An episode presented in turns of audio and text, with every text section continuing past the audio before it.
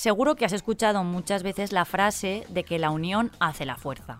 Esa es la base de los crowdfundings, las plataformas de micromecenazgo que permiten que pequeñas donaciones puedan hacer realidad un gran proyecto. Lola Flores, que fue toda una visionaria, ya lo intentó explicar hace 34 años para resolver una deuda que tenía con Hacienda. Pienso si una peseta diera cada español, pero no a mí, a donde tienen que darla quizás salía de la deuda. Así que hoy vamos a hablar de cómo los granitos de arena pueden lograr cosas muy grandes. Ya, ya, nosotros no somos Lola Flores, no cantamos, no bailamos, no tenemos tanto arte, pero no te pierdas este episodio. Soy Marta Hortelano y cada día, de lunes a viernes, quiero darte buenas noticias. Así que si necesitas un día sin sobresaltos, este es tu lugar seguro. Los buenos días, un podcast diario para ponerte de buen humor. Raro es el día que no vas por el centro de tu ciudad y te encuentras con una persona que quiere convencerte para que te hagas socio de una ONG. Como vamos con tanta prisa, casi nunca nos paramos. Yo la primera. Sin embargo, me imagino que a ti también te pasa, sí me gusta colaborar con algunos de los proyectos sociales, pero es cuestión de encontrar el momento y el canal. Hoy te voy a hablar de una iniciativa que hace esta colaboración mucho más sencilla. Se trata de eHelp, la plataforma de crowdfunding solidario que opera en España y que permite hacer donaciones mediante el micromecenazgo, a través de Internet. Su funcionamiento es muy sencillo. En su página web ponen en contacto a donantes con entidades que quieran empezar una obra o acción concreta. La única condición es que todos los retos o causas sean solidarios.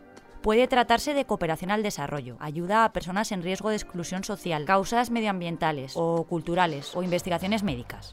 Todos estos asuntos están contemplados. Los retos, por así llamarlos, los puede plantear la ONG, pero también los particulares. A partir de ahí, la plataforma los explica, difunde y abre un periodo para efectuar las donaciones. Si se consigue en el plazo fijado, se logra el reto. Si no, no pasa nada, porque eGel no es como otras webs. Si no se completa, el dinero recaudado se transfiere a la entidad para la que se donó, porque cualquier ayuda suma. Crear un reto en esta página es gratis y seguro. Además, el rastro del dinero se puede seguir con su estricta política de transparencia, así que hacer algo en conjunto nunca fue tan fácil. Sin dejar el mundo de las microdonaciones, hoy queremos poner la vista en el proyecto que inició hace ya unos años la periodista Cristina Mitre. Ella es una de las voces más reconocidas del periodismo de estilo de vida saludable en nuestro país.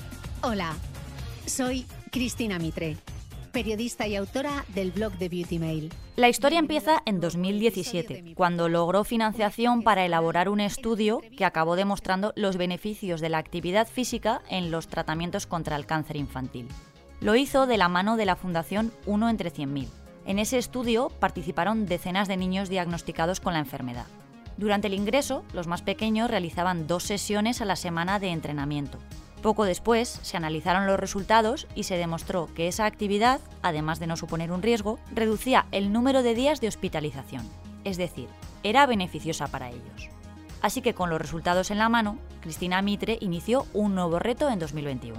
Si ese ejercicio había resultado tan bueno para los pequeños, había que llevarlo a los hospitales. Y a través de su movimiento Mujeres que Corren promovió una nueva campaña de crowdfunding para construir una unidad de terapia de ejercicio físico en el Hospital La Paz de Madrid.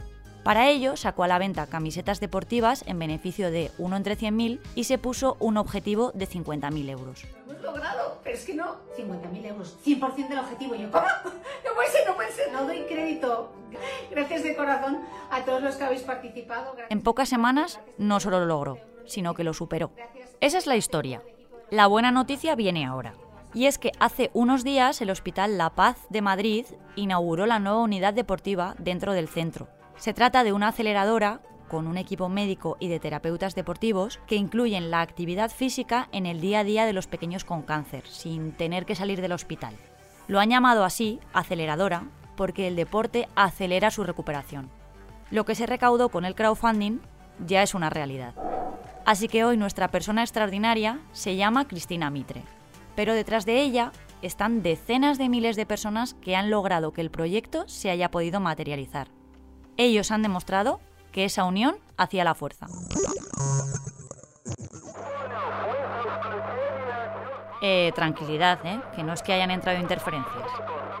El audio que acabas de escuchar es el del primer hombre que vio la Tierra desde el espacio, Yuri Gagarin, y lo envió precisamente desde allí, desde el espacio, así que le vamos a perdonar la calidad de sonido. Hoy hace exactamente 62 años desde que el astronauta ruso viajó al espacio. Lo hizo a bordo de la cápsula Vostok 1, desde la que completó una órbita de la Tierra. Su proeza le valió numerosos premios, condecoraciones y una fama mundial. No todos los días se es el primero en viajar al espacio, claro. Sin embargo, un vuelo más convencional en un caza acabó con la vida de este héroe nacional años después. Murió en un accidente aéreo cuando solo tenía 34 años, siete después de ir al espacio. Eso sí que es una gran paradoja. Bueno, os dejo que se me está haciendo tarde. Mañana más. Muchas gracias por escucharnos y gracias a ti, Marta. Un placer. Recuerda que si te ocurre algo bueno y quieres contárnoslo, puedes escribir a losbuenosdías@lasprovincias.es.